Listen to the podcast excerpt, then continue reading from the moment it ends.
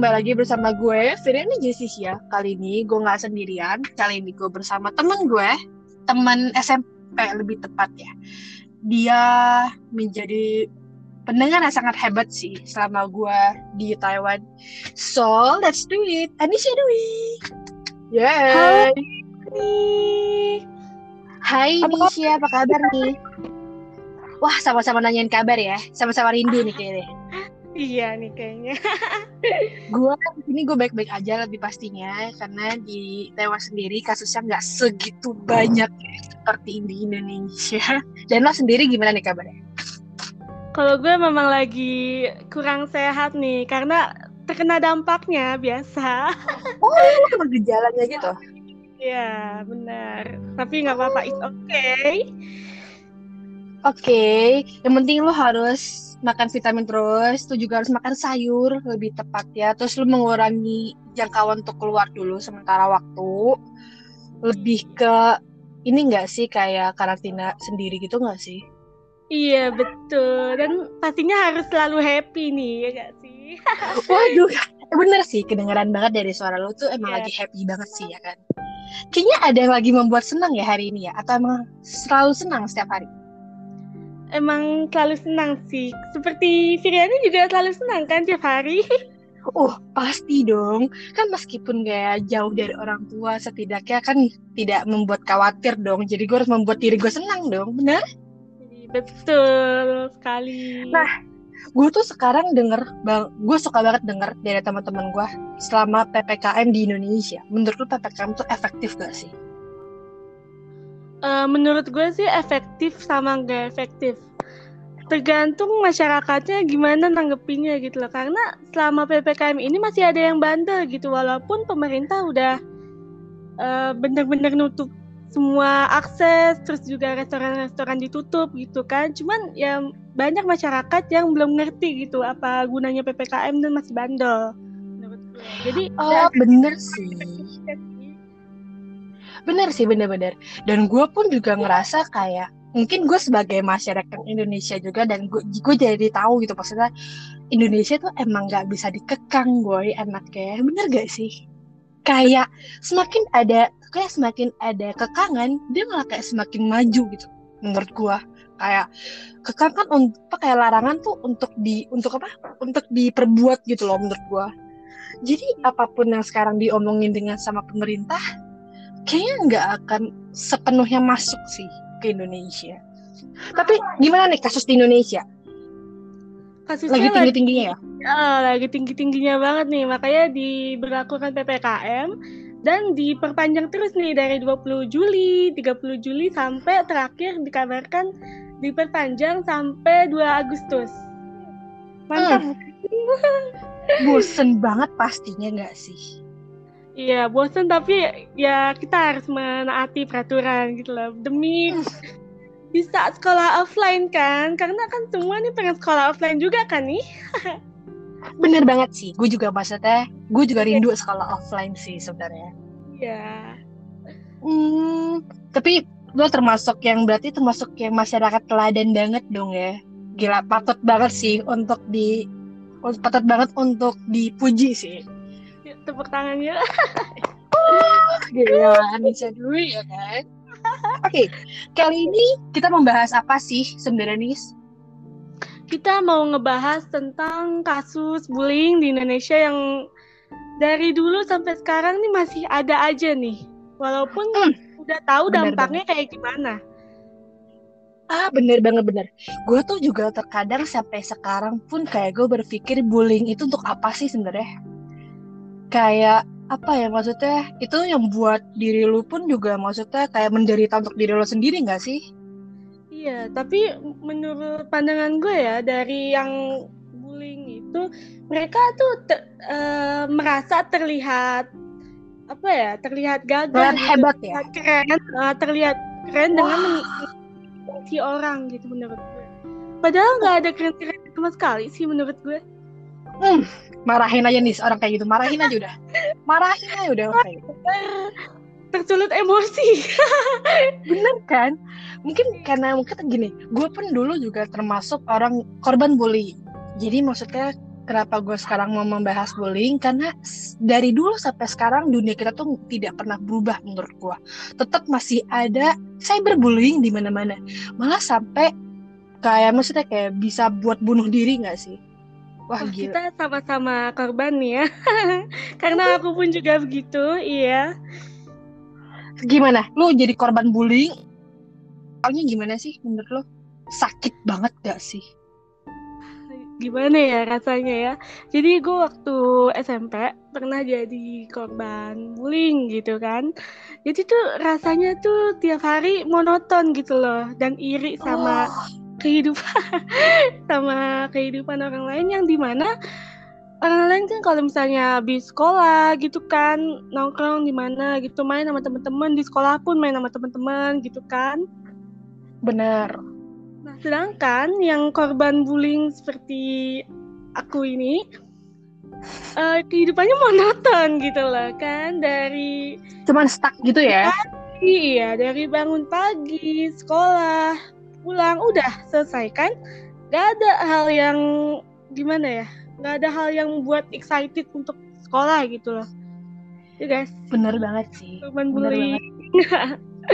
gue mungkin dulu SMP gue pun mungkin gue karena ada salah satu apa ya salah satu pembeda sih di SMP dulu gue tuh jadi gue tuh kayak gue emang bukan orang pribumi jadi orang-orang selalu bilang kayak Cina Cina Cina mungkin kayak semacam sakit sih maksudnya bukan sakit sih maksudnya lebih tepatnya kayak apa ya um, untuk lu ngomong kayak gitu menurut gue nggak ada etikanya sih itu udah masuk ke Sarah ya gak sih? Kenapa banget. Sih orang kurang edukasi sih menurut gue kalau misalnya orang yang suka ngebully gitu. Gue pengen banget deh. Gue, lu pernah nggak sih nih kayak lu ngerasa kalau pas lagi dibully, lu pengen banget kayak gebuk itu orang kayak lu bener kayak lu pengen puncakin emosi lu gitu. Nah, itu setiap gue digituin pengen, pengen dibully gitu kan gue ada banget rasa kayak gitu cuman kan karena gue kan kaum ya istilahnya kaum yang minor lah gitu ya dan oh. gak ada yang beda gitu kan ya mau gimana hmm, lagi sifat juga nanti makin gitu kan. Benar sih sebenarnya. Jadi dalam lu mengatasi bullying ini lu gimana cara lu untuk kayak lebih maksudnya lu untuk lebih percaya diri lu kayak oh gue bukan orang kayak gitu kok gitu loh. Uh, gue sih belum tahu ya ngatasin cara kayak gitu. Karena sampai sekarang tuh masih ada traumanya gitu loh. Cuman ngatasin rasa-rasa gue waktu itu gue nyari temen di online gitu loh di di apa namanya di platform lain dan uh, cara lainnya gue juga ngefans gitu kan sama K-pop kan jadi itu juga jadi pelarian gue waktu itu kan Hmm, bener sih. Oh, oh. Bener banget. Makanya kenapa menurut gue pun maksudnya um, untuk korban bully untuk nyari pelarian itu juga diperlukan sih menurut gue. Karena maksudnya ya, itu pun juga untuk healing dia sendiri nggak sih? Iya betul banget. Itu sih maksudnya jadi mungkin gue baru maksudnya gue baru menemukan di akhir-akhir tahun ini gue benar-benar kayak gue merasakan healing banget di diri gue kayak dulu yang gue dikatain-katain kayak gue dimaki-maki gitu gitu kayak sekarang gue mikir kayak udahlah lo dulu udah dulu lo gitu loh. Sekarang ya sekarang gitu sih gue mikirnya lebih tepatnya kayak gitu sih. Tapi nih ya menurut gue karena sekarang bullying itu udah sangat meningkat sih. Kayak sekarang bullying itu bukan tentang secara verbal atau secara kayak maki-makian tapi bisa sampai kayak apa ya bisa bikin orang tuh bunuh diri tau gak sih? Itu menurut lu gimana nih Iya sekarang nih lagi marak-maraknya yang namanya cyberbullying. Karena kan lagi corona nih kan nggak bisa oh bener banget sih. apa ya gak sih nah, hmm, bener banget bener banget. lagi marak-maraknya nih menurut gue yang di mana orang-orang tuh komen tanpa tahu perasaan orang yang di komen itu gimana iya sih? Hmm, bener Karena pengen gue gebukin tuh gak tuh orang Karena mereka tuh mikir ya komen ya komen aja gitu Nggak usah hmm, Bener banget. Nah Bener banget. ya, Apa perasaan yang di komen tuh kayak gimana gitu? Bener Maksudnya mungkin dia apa uh, dia tidak sengaja untuk komen maksudnya cuman kayak tapi dia tanpa tahu maksudnya ada orang yang tersinggung lihat komennya dia gitu loh. Iya, betul. Tapi sebenarnya dia tahu gitu tapi mungkin menurut dia ya komen komen aja gitu itu iya. untuk komen ya guys sih? Gitu. Bener. Itu, wah. bikin banget sih. Bener sih menurut gua itu orang tuh bener-bener kayak tolong lalu musnahin dari bumi gitu loh ngapain hidup sih menurut gue gitu. Gak karena maksudnya sampai sekarang pun gue juga di apa di circle gue pun ada yang sampai self harm gitu loh. Maksudnya gara-gara bullying gitu. Cuman pasti kayak mungkin emang ada beberapa orang kayak ngatain dia dengan semacam yang agak sedikit kasar atau sedikit gimana gitu loh. Tapi maksudnya untuk orang itu sendiri pasti ada kayak membekas gitu kayak apa emang gue kayak gini ya? gitu loh. Sumpah sih untuk orang kayak gitu menurut gue tolong aja musnah di bumi ini tolong gitu menurut gue iya bullying tuh bikin traumatis gitu loh. Benar banget. nggak nggak semua mental orang tuh sama gitu kan ada yang kalau misalnya di komen ini ya udah gitu kan. Kalau misalnya hmm. ada orang juga yang kalau misalnya kena komen ini tuh langsung down gitu kan langsung berpikiran yang enggak enggak gitu kan. Benar-benar tapi tapi uh, untuk lo pribadi nih, lo itu untuk sekarang, lo untuk sekarang itu tipe orang yang kayak masa bodoh dengan orang ngomong apa, atau tipe kal kayak tetap masih kayak jadi overthinking kalau orang itu ngomong apa? Tergantung sih omongan orang kayak gimana, cuman kalau sekarang sih kayaknya lebih kayak bodoh amat sih. Karena banyak lebih banyak Mungkin... yang positif daripada yang negatif gitu loh. Jadi ah, ya benar. mending dengerin yang positif gak sih daripada yang negatif gitu loh. Benar banget benar banget. Makanya kenapa maksudnya kayak gue berpikir juga kayak orang-orang kenapa sih nggak mau ambil positifnya aja gitu loh. Menurut gue di kasus bullying itu kalau misalkan kayak dia ngebully misalkan kayak si A ngebullying gue nih. Berarti secara nggak langsung adalah A tuh berhatiin gue loh. Gue berpikir seperti itu untuk sekarang. Iya betul gue berpikir itu. Iya gak sih? Emang ini agak sedikit narsis sih. Ini emang gak sedikit narsis sih. Tapi but gue untuk gue berpikir sekarang, kalau misalkan si A kayak tiba-tiba caci maki gue terus bullying gue tentang kayak ngomong kasar atau kayak ngomong kayak tentang si hewan-hewan itu maksudnya. Kayak menurut gue oh berarti secara nggak langsung gue lebih di atas lu dong gitu loh. Iya. untuk gue ambil positifnya mending uh, misalnya untuk gue ambil positifnya mungkin untuk sekarang ini ya kayak gitu. Tapi untuk dulu gue kayak gue nggak bisa berpikir positif dong. Gue suka overthinking kayak apa emang gue kayak gitu ya? Gitu loh. Makanya kadang diperlukan banget untuk mendewasakan diri sih sebenarnya.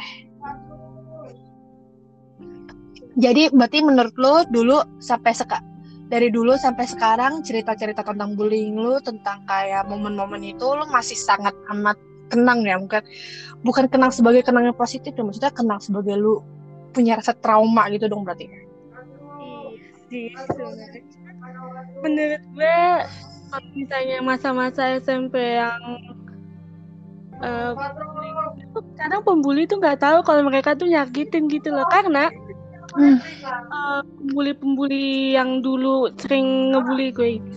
Mereka minta maaf gitu loh sekarang. Hah? serius? ada. Iya benar.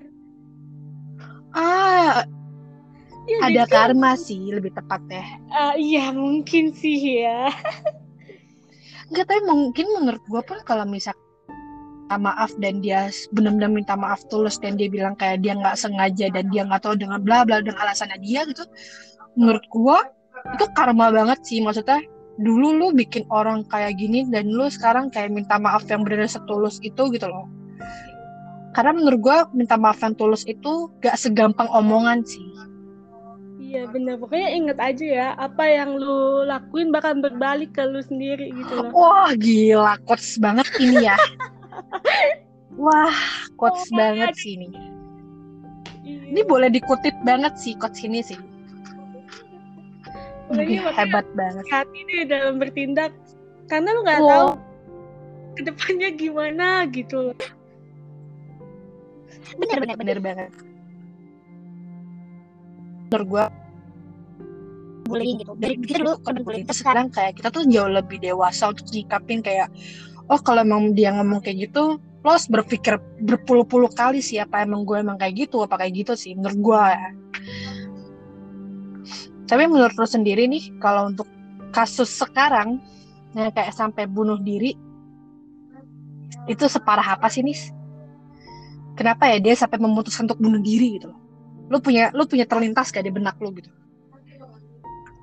Uh, sebenarnya sih kalau misalnya kasus bunuh diri gue kurang tahu ya kalau untuk sekarang. Cuman kenapa mereka memutuskan untuk bunuh diri? Ya karena ya itu mental mereka yang belum ada ada masalah lagi di balik gitu gitu. Selain itu ada masalah lagi gitu kan. Dan kurang edukasi juga mungkin itu juga. Bener. Nah, itu ada mental health kayak gitu-gitu. Tuh mereka Bener kurang banget. tahu kayak gitu-gitu. Bener banget. Makanya ya kita pun juga mungkin menurut menurut gue ya maksudnya kita pun yang kayak generasi yang 2000 nih juga menurut gue pun juga dulu tuh sangat amat kurang tentang edukasi mental health. Sangat amat kurang sih menurut gue sampai sekarang ada beberapa orang teman-teman gue pun yang masih kayak apaan sih itu? gitu loh. Masih kayak membodoh amat membodoh amatkan uh, omongannya mental health gitu sih menurut gue tuh nggak baik sih sangat amat tidak baik sih padahal tuh mental so, health parah itu loh karena uh, efeknya tuh bisa berkepanjangan gitu dan susah banget buat diobatin menurut gue. Karena gue hmm, punya temen banget. nih dua yang punya gitu kan dan dengar cerita mereka aja tuh kadang sedih gitu lah. Bener banget sih. Gue mungkin gue nggak bisa temen gue mungkin nggak mau cerita banyak ke gue tentang mental health dia tapi ada beberapa orang yang emang gue udah sadar duluan kalau dia emang punya agak sedikit bermasalah dengan mental health dia, tapi dia tidak mempercaya kalau mental health dia tuh rendah gitu. Banyak sih orang kayak gitu menurut gue. Makanya kenapa gue tuh selalu kayak apa ya, maksudnya ngasih positif vibes ke orang untuk kayak misalkan kayak lu tuh harus sadar di hidup lu tuh juga ada yang positif bukan negatif doang gitu. Ya kalau misalnya ada teman yang kelihatan memang butuh teman gitu loh temenin lah kayak gitu. Hmm benar banget. Benar banget sih. But malah diharuskan lu kayak bukan diharuskan sih maksudnya setidaknya lu memberikan waktu lu lah gitu untuk dia gitu. Untuk dia berkeluh kesah ke lu gitu ya kan tuh butuh didengerin doang lah. Kan ya kalau misalnya lu ada advice buat mereka ya bagus gitu. Tapi kalau misalnya nggak ada mereka cuma butuh didengerin gitu loh. Benar banget sih. Mungkin menurut gue kasus sekarang bisa kasus bu kasus bullying itu juga pun juga misalkan bisa dengan alasan kayak dia sendirian dan dia cuma butuh pendengarnya. Tapi uh, objeknya dia yang sebagai pendengar ini tidak mau mendengarkan dia gitu so jadi kayak jadi kesendirian. Terus nanti guys kayak ada uh, ada yang bully dia gitu-gitu sih menurut gua. Gitu. Eh btw kayaknya udah sampai sini aja deh podcastnya. Ini udah terlalu panjang tahu hebat deh. Alhamdulillah. Seneng nggak? Seneng dong. Seneng deh. ya Dong. Mungkin lain kali gue akan ajak lo lagi untuk podcast. Siap gak? Tuh, siap dong. Oke. okay. So, thank you banget Anisha sudah mau menemenin gue. Makasih Sangat... juga nih udah ngajak gue nih di podcastnya gitu loh untuk bincang-bincang. oh, gue harus terima kasih sih karena maksudnya waktu lo dan lo terima kasih lo sudah bercerita juga di sini. Lo sudah berkeluh, bukan berkeluh kesah, maksudnya lo sudah menceritakan sedikit tentang kisah lo yang dulu seperti apa. Dan sekarang seperti apa. Wah, benar-benar menurut gue kisah lo yang sekarang kayak bagus banget sih. Maksudnya menurut gue kayak seharusnya emang ada or orang juga harus punya sifat bodoh amat setidaknya. Tidak mendengarkan untuk yang lain gitu loh. Mendengarkan yang positif aja sih semua harus diambil sisi positifnya gitu kan. Bener Tapi banget nggak berarti orang ini ya bebas untuk ngebully itu nggak banget nggak ya? Iya bener banget. Jadi kalau untuk yang bullying menurut gua kayak coba deh lu bercermin dulu deh. Lu sebagus apa sih lu selayak apa sih lu ngebullying mereka gitu loh. Lo harus berkaca dulu lu ngomong sendiri lo sendiri.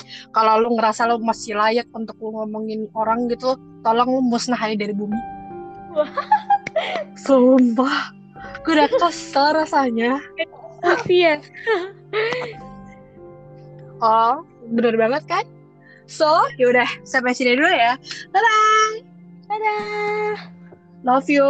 Bye bye bye